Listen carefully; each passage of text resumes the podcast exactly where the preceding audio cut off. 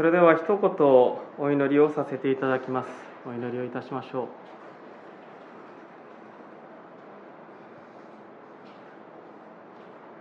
う。しかし精霊があなた方の上に臨む時あなた方は力を受けます。そしてエルサレムユダヤとサマリアの全土さらに地の果てまで私の証人となりますと。天の父なる神様尊い皆を心から賛美をいたします。今朝も私たち一人一人の名前を呼びまた主の御前へと集めてくださったことを感謝をいたします。あなたは限りない愛のゆえに私たちをあなたの愛のご支配の中へと招き入れてくださいました。主イエス様の流された血潮と死からよみがえられた復活の命によって私たちの罪を許し神様と共に生かしてくださるその新たな歩みを与えてくださったことを感謝をいたします。神様今朝は私たちはペンテコステを覚えています。精霊様が人たちに注がれ精霊様によって一人一人があなたの思いを思いとしあなたの御業を技として行い実に2000年の間あなたはこの世界にご自身の技を進めてこられました。そして地の果てである日本にいる私たちもまたあなたを知ることができました。その事実を思うとただ本当に主は生きておられると告白せざるを得ません。主よ私たちも神様のことされあなたの技に連なっていることを感謝をいたします。今朝はペントコステの事実に目を留めてまいります。御言葉をどうか主が開いてください。命の言葉によって私たちに命を与えこの世界での使命に使わせてください。ここに来ることができない方々体や心が傷んでおられる方々また施設におられる方々がいらっしゃいます。神様どうかお一人一人の命を覚え守りその信仰を支えてください。今日は違う場所でまた礼拝を守っておられる方々もいらっしゃいます。その一人一人も良き時が与えられますように導いてください。神様御言葉を取り継ぐ者をどうか主が憐れんでください。唇を清めあなたの御用をなすことができるように助けてください。主イエス・キリストの皆によってお祈りをいたします。アーメン。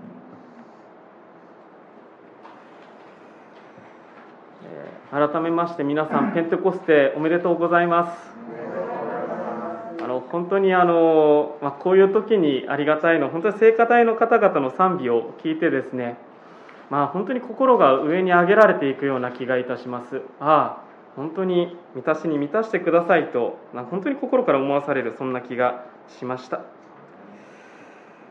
えー、教会は1年間を、まあ、教会歴という流れの中で過ごしています。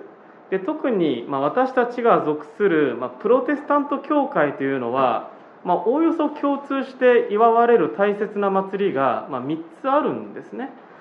まあ、1つは、まあ、言うまでもないかもしれませんがイエス様がお生まれになられた、まあ、降誕をお祝いする、まあ、降誕祭クリスマスです。でもう一つは4月に私たちが祝いましたがそのイエス様が救いを成し遂げ死からよみがえられた復活を祝う復活祭イースターですね。そして今朝私たちはその3つ目その復活されたイエス様が天に昇られてその後私たち一人一人に精霊様を注いでくださった。そのことを覚える精霊降臨祭ペンテコステを私たちは今覚えています。関東にですね、えー、と国際キリスト教大学高校、まあ、通称 ICU 高校という高校があるんですけれどもそこの先生が、ま、ミッション系の高校であの学生たちに、ま、ペンテコステについてお話をする、まあ、そういう記事があったんですけれどもそこでとても興味深い指摘をなさっていました。いわゆるキリスト教で祝われる三大祝祭、まあ、先ほど言いましたクリスマスもイースターもペンテコステもそうですがそれらはよくよく見てみるとどれも奇跡について語っている。奇跡について語っている、まあ、確かにそうですね。クリスマスでは私たちは御子イエス様があの処女マリアから生まれるという出来事を見ています、まあ、奇跡ですよね。でイースターではイエス様が死からよみがえられた。まあそれもまさに奇跡なわけです。そしてペンテコステでは精霊様が一人一人に注がれ、まあ、まさに人の心を作り変え大胆に死を証しするものへと作り変えた、まあ、そういう出来事、まあ、それも奇跡。を見ているわけです。で先生は高校生にこう語られます。これらのことは実に現代に生きている私たちからすればおとぎ話のようなきっと信じるにはバカバカしいと思えるような話に聞こえるかもしれない。けれどももしこのペンテコステに弟子たちに何かが起きていなかったとするならばあんなに仲違いしていた弟子たちはきっとそのまま喧嘩別れをして教会などはきっと残らなかったでしょう。そして教会が残らなければ2000年後の日本でこのミッション系の高校のこの学校は立っていなかったことでしょう。そう思う時に私はこの話を単におとぎ話として割り切ることはできないと思うのですと言われる。そして、まあ、第一コリントの1章21節の言葉を先生引いて話されてるんですけれども、まあ、こういう言葉が聖書にあります。第一コリントの1章の21節。神の知恵によりこの世は自分の知恵によって神を知ることはありませんでした。それゆえ神は宣教の言葉の愚かさを通して信じる者を救おうとされたのですと、まあ、ちょっと難しい言葉ですね。でも噛み砕いてこういうふうに説明をなさっていました。つまり神様は人間の知恵科学や哲学というものを通して神を知ることはできない。それこそが神の知恵である。と、まあ、そう言われたのです。神様は科学的哲学的にご自分を理解されることを、まあ、この先生の言い方ですけど拒否しておられるのですと。神様は頭のいい人だけではなく全ての人が頭ではなく心でハートで理解ができるようにご自分を表しておられる。人間がいくら知力を使って学問的に探求しても理解ができないなんてそれは人間からしたら実に愚かしいことかもしれません。しかしここに神の深い知恵があるのです。神の愚かさは人よりも賢いのです。どうぞ皆さんもキリスト教を頭で理解しようとするのではなく心でハートで理解するようになさってくださいと。まあ、そういうお話をなさっていたんですね。まあ、これは国際キリスト教大学高校の細井則夫先生というもう召された先生なんですが、まあ、1990年頃に語られたお話です。で実に私なんかはこういう言葉を聞くと胸を打たれます。というのも、まあ、私も実は今なお大学院で勉強し続けているものです。で時折、まあ、勉強をしながら頭をかすめる誘惑は何かと言いますとこれだけ神学の勉強をしてこれだけ聖書のことに詳しくなったんだからああ私は神様ってこういうお方だとお方だともうなんか全体的にもう把握できたって思いたいんですよ。あ神様って結局こういうお方でしょ？神様ってこういうお方だからね。それで全部が分かりきれたようになりたいんです。でもそれはおそらく違うんだと思うんです。誤解をないように言いますが人間に与えられている理性や知性というのはとても大事なものです。それは神様が与えてくださった賜物ですね。でも神を知るということはそういうことが全てではない。神を知る。それは生きておられる神様はある種恐れると言いますかその神様の前にひざまずいて愚かと思えるおとぎ話のように聞こえる宣教の言葉神の言葉を、まあ、素直に心で受け止めるというんですかね。そういうことでしか実は本当に神を知るということができない。なぜなら、まあ、聖書にこういうことも書かれています。主を恐れることは知識の始めだからです。主を恐れることは知識の始めだからです。で今朝私たちはペンテコステを祝っています。そしてご一緒に目を向けたいのは今日本当に長い箇所を読んでいただいてありがとうございました。14節からのあのペテロの説教と呼ばれるところです。でこの箇所は一聴すればまさにおとぎ話のような話に聞こえるかもしれません。で私はこれからペンテコステにおいて始まった神様のある種大きな世界観の話をします。でそれも聞いたらおとぎ話のように聞こえるかもしれません。でも先にお話をしたのは素直な心で私たちは聖書の言葉に書いてあることを聞きある種それゆえにご一緒に驚きたい。それがおそらくペンテコステの出来事を祝うにふさわしい姿勢だと思うんですね。でここでペテロは、まあ、丁寧にペンテコステを通して何が始まったのか。そして始まったことによって一体何が起きるのか。そのことを語っています。今朝はご一緒にこの2つの点を覚えたいんです。ペンテコステによって一体何が始まったのか。そして何が起きるのか。起きているのか。で今朝まず一つ目に見ていきたいのは何が始まったのかということです。で今朝特に注目をしたいのはこの2章の17節の言葉なんですね。お読みしますと使徒の働きの2章の17節というところにこういう言葉があります。神は言われる。終わりの日に私はすべての人に私の霊を注ぐ。あなた方の息子や娘は予言し青年は幻を見老人は夢を見ると言われています。でこの箇所はあの14節から今日読んでいただきましたがペテロの説教の中にあるわけです。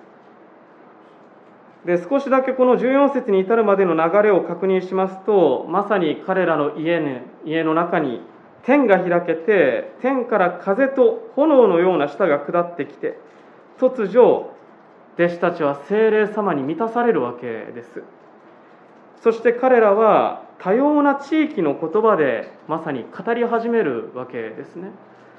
でまあ、炎の分かれた舌というのがまさに多様な地域の言葉を語るということにつながっているのだと思いますがこの箇所は、まあ、ちょっとまたいつか詳しく見たいですがあの創世紀のバベルの塔の裏返しなんですね。神が傲慢によって人々の言葉を散らしたけれどもでも人々がまたその言葉をによって分かち分かり合うことができるようになったということを言っている、まあ、そういう出来事だと思います、まあ、ただですね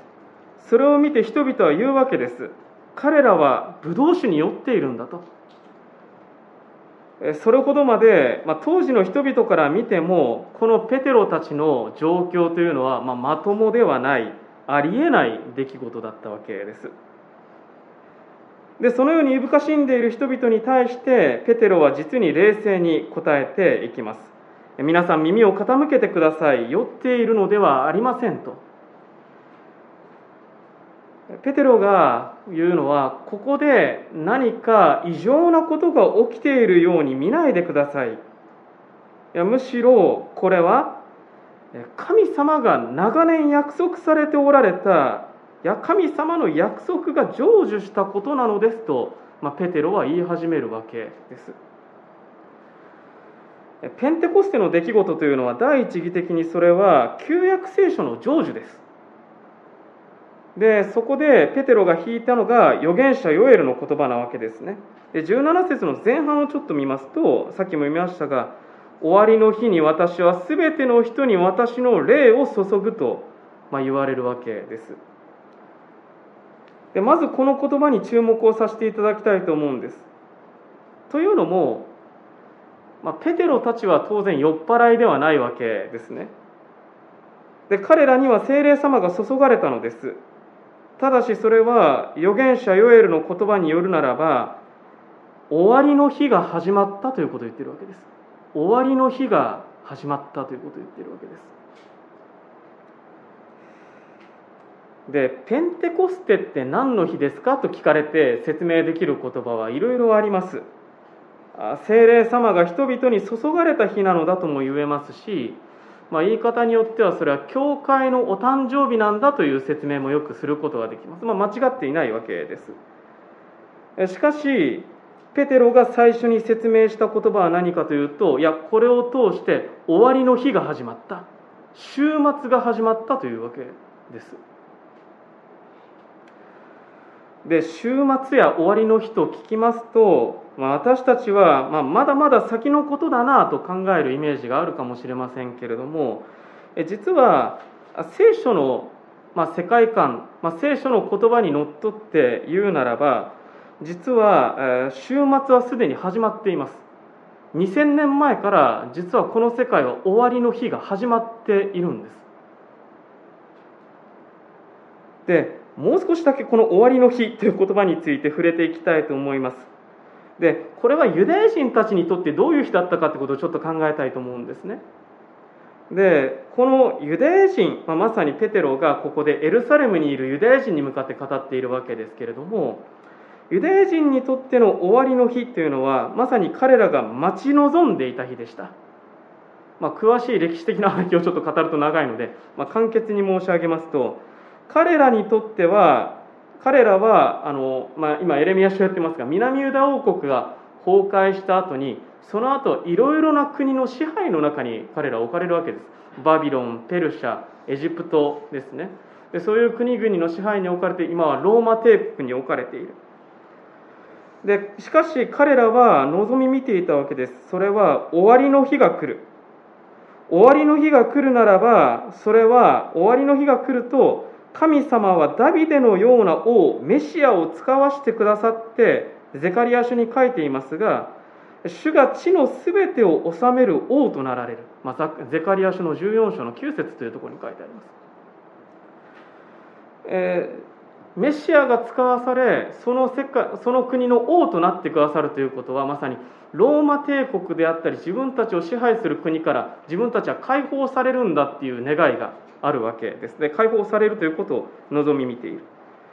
そしてもう一つ言うのは預言者ヨエルが語るようにその日にはメシアが立ってそしてメシアや特別な預言者にしか注がれなかったあの精霊様が私たち全ての人に注がれるんだということを、まあ、彼らは信じていた、まあ、そういう日が来るんだということを彼らは待ち望んでいたわけです。でしかしながらですね、え新約聖書を見ていくとよくわかるかと思いますがユダヤ人はメシアとして来られたイエス様救い主として来られたイエス様をまさにメシアとは認めることができませんでした。先月の受難週や、まあ、復活祭で見てまいりましたけれどもイエス様がエルサレムに入場される時人々は歓喜の喜びの声を上げるわけですね万歳と。でもイエス様を迎えた人たちは途中で手のひらを返します。イエス様をがローマの支配から自分たちを解放してくれると思っていたのに逆にイエス様はローマに捕まってしまうわけですね。がっかりするわけです。あこの人はメシアではない。結果的にイエス様は十字架で死んでしまいます。彼らは思いました。十字架で死ぬようなメシアはメシアではない。しかしこの箇所でペテロは明確にそのことに反論し始めるわけです。で今日長く読んでいただいたのはこの後半の箇所がちょっと大事だからなんですね。えっと2章の22節23節というところをちょっとあ24節までちょっと読んでみたいと思いますがこういうことが書いてあります。イスラエルの皆さんこれらの言葉を聞いてください。神はナザレ人イエスによってあなた方の間で力ある技と不思議と印を行いそれによってあなた方にこの方を証しされました。それはあなた方自身がご承知のことです。神が定めた計画と神の余地によって引き渡されたこのイエスをあなた方は立法を持たない人々の手によって十字架につけて殺したのです。しかし神はイエスを死の苦しみから解き放ってよみがえらせましたと。もう一つちょっと進んで32節にも同じようなことが書いてあります。このイエスを神はよみがえらせました。私たちは皆そのことの証人ですと言います。でペテロが22節から書いていたのはまさに私がさっき言ったようなことですね。イエスは来た。でもあなた方はそのイエスを立法を知らないローマ兵によって殺したでしょうと。でもイエスは死んだままではない死からよみがえったと彼らは言う。でこの神はイエスを死からよみがえらせましたっていう言葉は本当に大事なんです。でそれは何かと言いますとユダヤ人はこの言葉に何よりも驚くんです。それは死人から人が復活したってこと自体も驚きなんですよ。それも驚きなのですがユダヤ人にとってもう一つ特別な意味がありました。それは何かというと神がその人を死からよみがえらせるということは神がその人を忠実なものと認めたということを意味するんです。まあ、ちょっとややこしい話をしてますけれども神はその人を忠実なものと認めた。神はその方の忠実さを認めたということを意味します。ですからユダヤ人の人たちがそれまで十字架で死ぬようなメシアはメシアではないと思っていたわけですがしかし神はイエスを復活させ忠実なものと神があの方を認められたんですということをペテロたちは言う。するとどうなるでしょうか。彼らはイエスは間違いなくメシアであるということを認めざるを得ないんです。間違いなくメシアイエスはメシアである。あそうか。神があの十字架で死んだイエスを忠実なものとして認めたのだということ。人たちがまさにこの32節で私たちは復活の証人ですとはっきりと言いますが彼らがなぜここまで復活に復活が大事だと言ったのか。それは復活こそがイエスは間違いなくメシアであるということの確証なんです。イエスは間違いなくメシアである。この世界を救うために来られた救い主である。そしてイエスはメシアであるということだけをこの箇所で言っているのではありません。もう一個大事なのはこの29節から31節も読みますけどこういうことを言っている。兄弟たち父祖ダビデについてはあなた方に確信を持って言うことができます。彼は死んで葬られその墓は今日に至るまで私たちの間にあります。彼は預言者でしたから自分の子孫の一人を自分の王座に就かせると神が誓われたことを知っていました。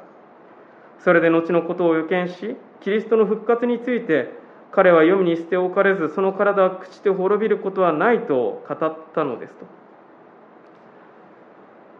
ここで書かれているのはイエスはメシアであるということだけではなくてそのメシアであるイエスは王座に疲れるということを言っているんです。でその王座に疲れるというのはこの33節にも書いていますがですから神の右に挙げられたイエスがという言葉があります。まあ使徒の働きの1章の9節から11節っていうところにありますが、まあ、イエス様天に上げられていくわけですよね。でもイエス様が天に上げられたってことは一体何を意味しているのかというと神の右に上げられたんです。それは神が天で治めておられる神と共にこの世界を治め始める誠のこの世界の王になられたということを言ってるんです。イエスはこの世界の王になられた。そしてこの神の右に挙げられたイエスが約束された精霊を道から受けて今あなた方が目にし耳にしている精霊を注いでくださったのです。そういうことが言われている。でちょっとだけえっと出せますかね。でここまでちょっとややこしい話をしたので少しだけ整理をまあでもこれでもややこしいですね。あの、まあ、あんまり気にしないでください。でもあのまあ、起きていることは実にシンプルなんですが言葉にするとちょっと長ったらしいということです。でも実にシンプルなことです。神様は誠のメシアであるイエス様をこの世界に送ってくださいました。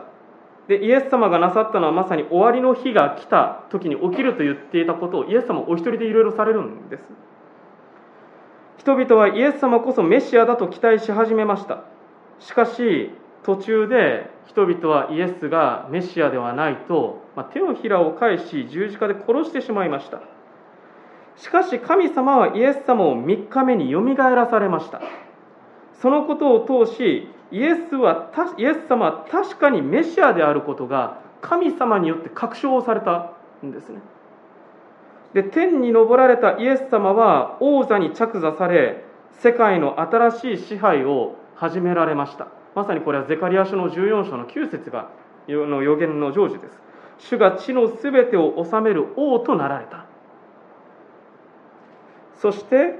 イエス様のもとから精霊様が注がれた弟子たちは新たな王であるイエス様の支配を生きる者としてイエス様を証ししていく。イエスの技をこの世界で行っていく。まあ私たちが今学んでいる主の祈りというのはまさにそのための祈りなんです。そしてメシアが到来をした。そして全ての人に霊が注がれるという出来事が今ここに起きた。何が始まったのか。終わりの日が始まったと言ってるんです。終わりの日が始まった。あなたたちが待ち望んでいた。週末が今この時に始まった。と、まあ、ペテロはここで演説をしているわけです。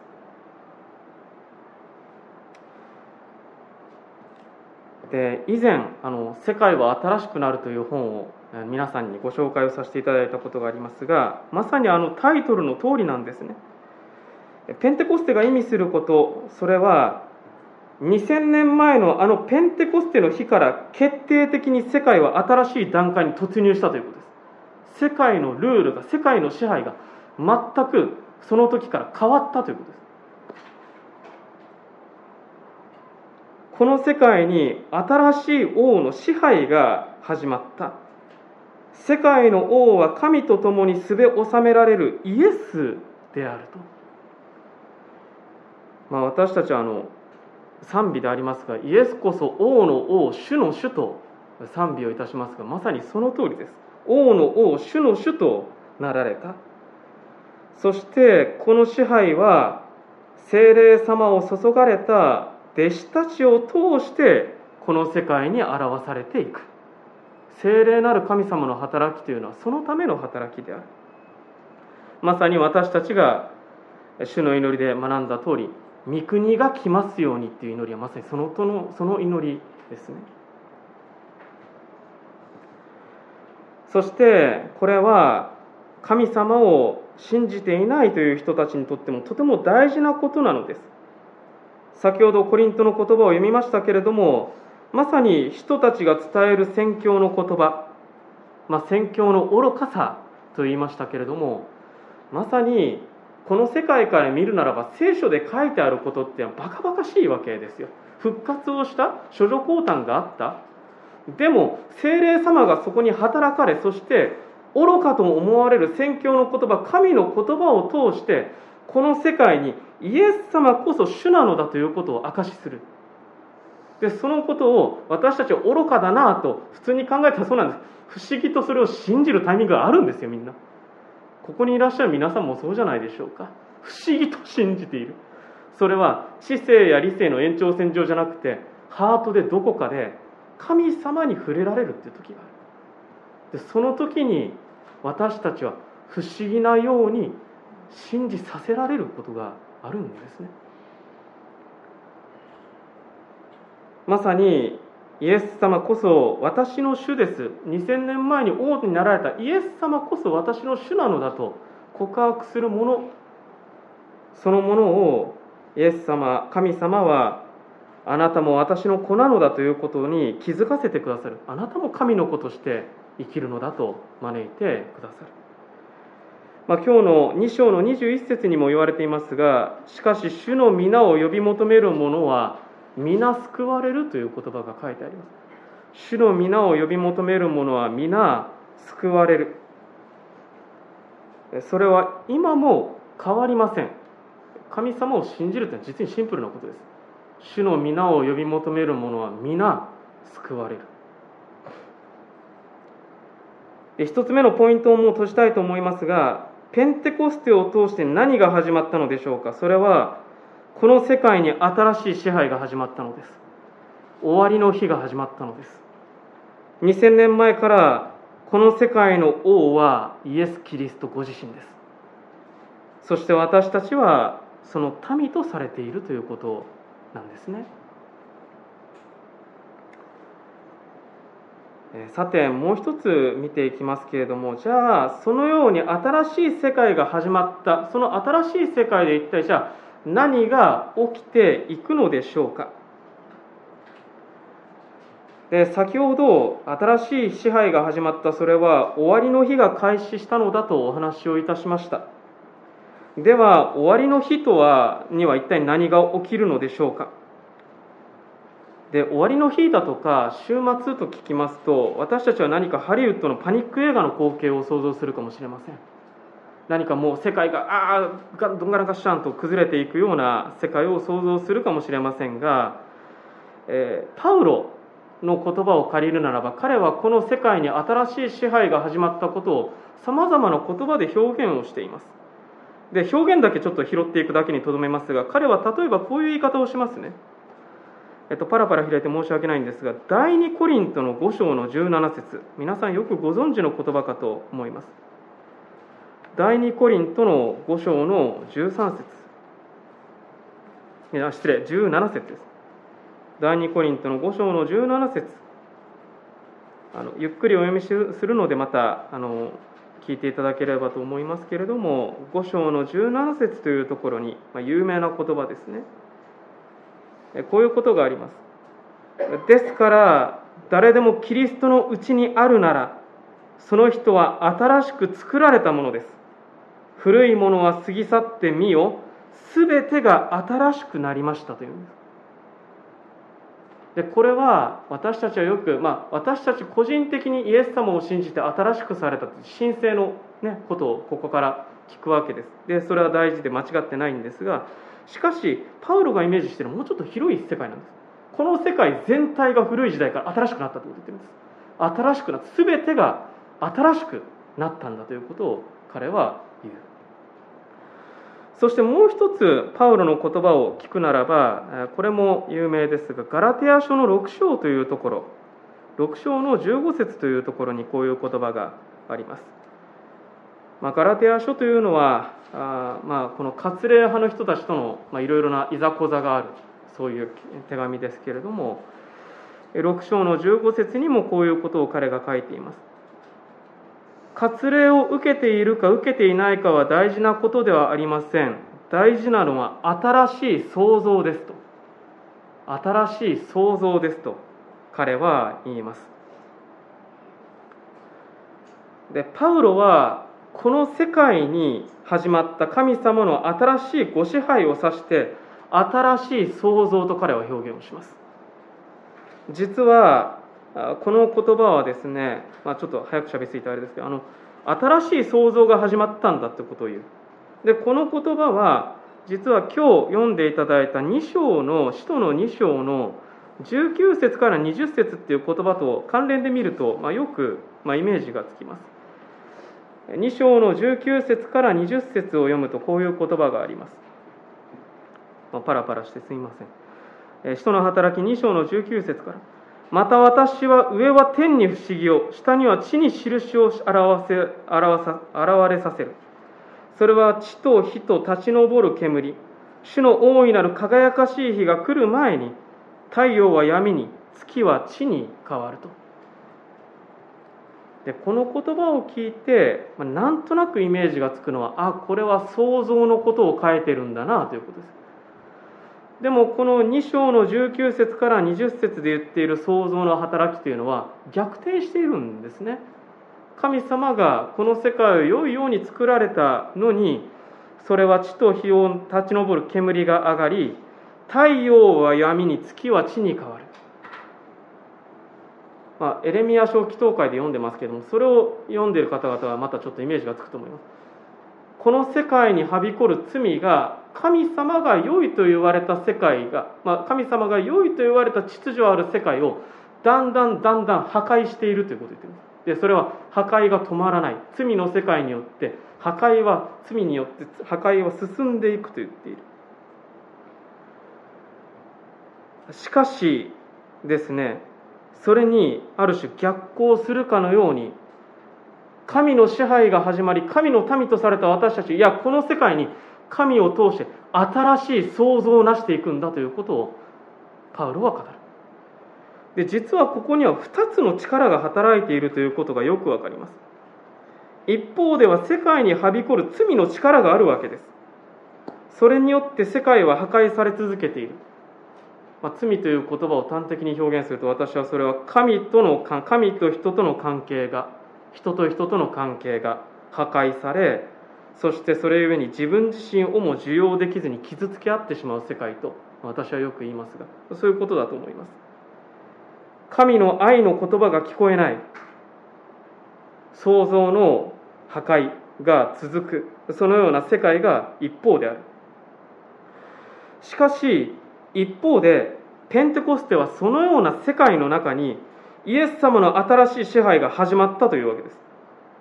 新しい支配がもたらすのはまさに第二コリントの5章の続きにも書いてますが神との和解が始まるのでありそして互いに愛し合うことが実現していくのでありそれを通して神のことされることを通してまさに自分自身もまた神の愛する神の喜びであるということを知る世界が始まった。そのような世界が始まった。でこの2つの世界は今なおある種の緊張関係の中にあると言えるのです。まさにこの世界は光と闇が交差している世界であるとそういうことができるのです。で私も時々友達に言われることがあります。神様が愛であるならば何で世界に戦争なんかあるんですかと。確かに私自身もそう思わされることがあります、まあ、今ネットの世界であのいいも悪いも、まあ、分かりやすくなりました。嘆き叫んでも救われない命がある。そういうことを私自身が知らされるたびに本当に神はいるんだろうかと私自身も悩まされることがあります。しかし聖書の長いストーリーから同時に知らされることは神様がこの世界を癒そうとされる時に回復しようとされる時にそのために取る手段は神様が直接的に何かをするっていうこと以上に神様は人をそのために選び出されるということです。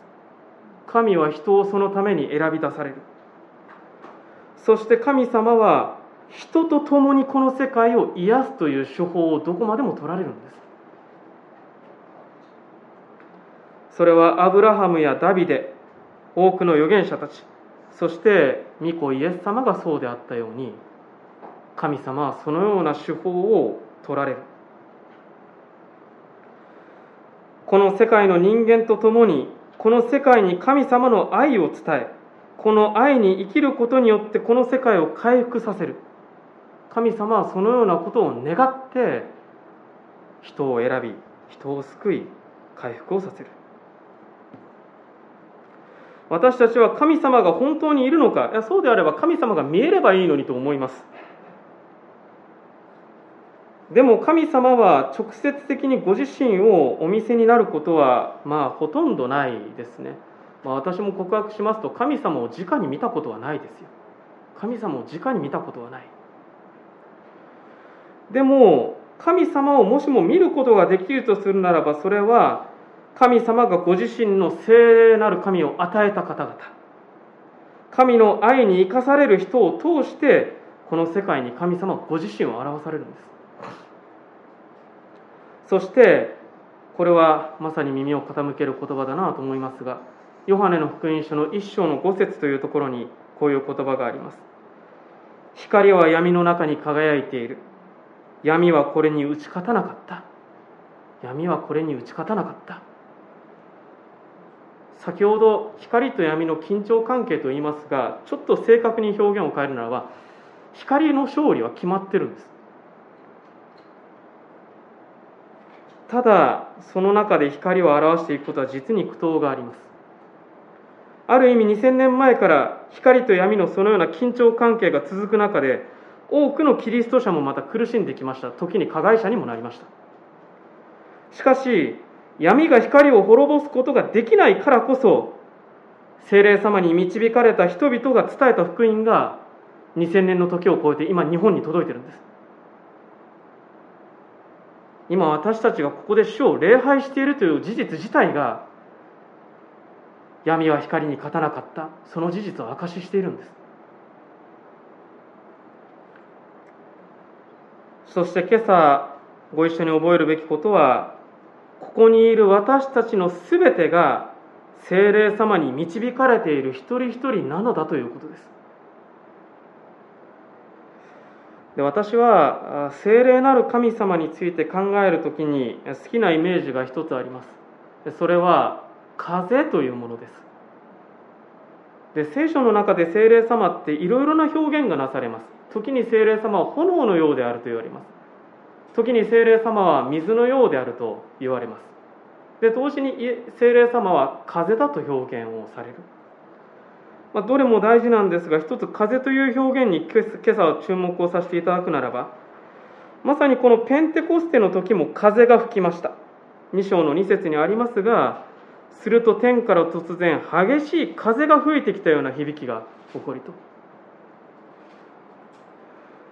で風というのは精霊なる神様を表現する比喩なわけですね。で比喩っていうのはよく使われます。神様は実際には、えっと、表現できないんです。でも神様はこういうお方だと表現するためにさまざまなこういうものだよって表現するわけですが精霊なる神様は風そのものではないですが風のような特徴を持っているお方である。でそれは言い換えるとこう言えると思うんです。それは精霊様は目には見えないんです。私たちもそうです。風は目には見えない。でも風はそのものを動かす力があるということです。風は目には見えない。しかし風は物を動かす力がある。聖霊なる神様はそういうお方である。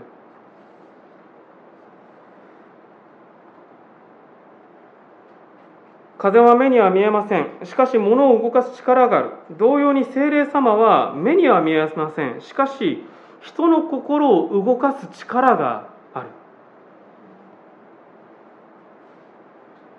私たちは目に見えない風を見えるようにするには、まあ、風車とか使ったらよく分かりますよね。風車が回ってる、あ、風がここにあるんだと可視化することができる。聖霊なる神様とキリスト者の関係もそのようなものなのです。精霊様がこの人に働いている。あそっか。こういう人なんだ。神とはこういう方なんだ。私たちを見て人々は神を知るんです。でそれはおそらく先ほど最初に言いましたが一章八節のまさに私たちがキリストを証しするものになるっていう言葉とつながっていくんですよ。風に吹き出されて風に押されて私たちはキリストを証ししていく。そして精霊様を風のようだと表現するならばこの精霊様の風は2000年前から絶えず吹き続けているのです。神の新たな創造の技は今なおこの世界に吹き続ける。精霊様の風によって吹かれ続け神の民を動かし世界を今なお癒し続けている。私たちもそういう経験しますよね。風は時に優しく吹いて私たちの心を慰めてくれます。精霊様は私たちの傍らに居続ける慰め主癒し主です。風は時に私たちを強く押し出します。精霊様によって祈りが導かれますし私たちは精霊様によって使命に押し出されます。時に風は激しく吹き動かし得ないものをも動かす時があります。鉄の扉が開くという時があります。精霊様によらねば人はイエスを主と告白することはできません。でもそれは精霊なる風が吹く時に起きるんですね。イエスはイエスを主と告白することはそういうことでしかできない。そのような多様な精霊様の風の働きがあります。で私たちはまさにペンテコステの記事を見ますと、まあ、何と言いますかねあの天から吹き荒れる激しい風を求めがちなんだと思うんです。で精霊様は確かに私たちをそのように激しく取り扱い解放し癒してくれるということもある。そういう経験を皆さんもされているかもしれません。しかし今朝あえて申し上げさせていただくならば私たちが気づかなければならないのはむしろ精霊様の風は常にすでにあなたに吹き続けているということに気づいていますかということです。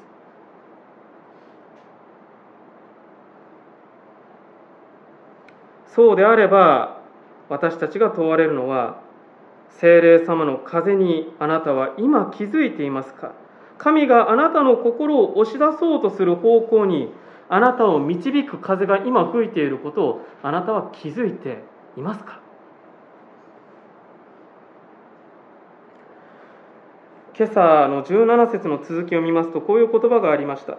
精霊が注がれるとあなた方の息子や娘は予言し青年は幻を見老人は夢を見る。特に後半に注目をしますと青年から老人という至る世代の人たちですよね。至る世代の人たちがこれは神様の心を知り神様が世界を癒そうとされているその幻や夢を一緒に見るものになるということです。一緒に見るものとなる。まあこれはすごく私の偏見に満ちた表現かもしれませんがお許しいただけると私たちが年を重ねていく時に見る夢というのはもしかしたら過去を振り返るかもしれません。私たちはあの時代が良かった。これああいうことができた時代は良かった。過去のことを振り返るかもしれません。でも精霊様が見せる未来とか夢っていうのはこれからのことなんです。皆さん、まあ、ごめんなさいね。あの老人だって皆さんのこと言ってるわけじゃないんですがでも問われるのはあなたの夢は何ですかです。あなたが今から見れる夢は何ですか。精霊なる神様があなたに吹きかけあなたがこれから見ることのできる夢は一体何ですか。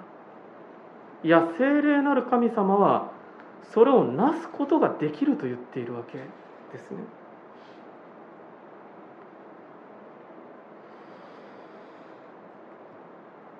私たちは時に吹く風を遮断するということもあるでしょう。でその原因はおそらく私たちの知性や理性いやもっと如実な言い方をするならば神が私に吹かせてくれる私を押し出そうとしてくれる風の方向を感じつつもいいえその方向は違います。いいえその方向は間違っています。そのように自分自身が拒む神の知恵の上に自分を置こうとする知恵。神の知恵の上に自分を置こうとする知恵。というものがあるのかもしれません。それはサタンの声なのでしょうか？いいえきっとそれは私たちの内なる声なんです。知性や理性は大事です。しかし主を恐れることが知識の始めです。2000年前からあ失礼。はじで精霊なる神様の風を感じたならば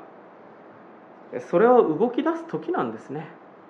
私たちが心の中にふと私たちの知性や理性を超えてふと神様がこうしろと言われることがある。その時は動き出す時なんです。私たちは主を恐れるお互いでありたいと思います。2000年前から世界が新しくなりました。世界の王はなおもイエス様です。そしてなおも闇が晴れない世界の中に2000年前から精霊様の風は吹き続けています。そしてそれは今私たちの心にも吹いている。私たちをその世界の癒しへと押し出すように私たちの心にも吹いている。主を恐れ主にひざまずきつつ聖霊なる神様の言われるままに進みましょう。私たち一人一人が生きる場所で何度も言いますが神の国を築くっていうのは大それたことじゃない。私たちが生きる一人一人が生きる場所で家族の中で仕事の場で友との交わりの場で学びの場で精霊様の風があなたの心に吹く時に押し出されて神の愛の心をその手で表していきましょう。私たちが精霊様と共にいる場所こそが神が世界を新しく創造される最前線の現場です。私たちが行くところこそが新しい創造の現場なんです。今朝の御言葉をお読みします。神は言われる。終わりの日に私はすべての人に私の霊を注ぐ。あなた方の息子や娘は予言し青年は幻を見老人は夢を見る。恐れずに行きましょう。吹かれるままに夢を見ましょう。あなたは世界を癒す精霊の器なのです。一言お祈りをして今日のメッセージを終わります。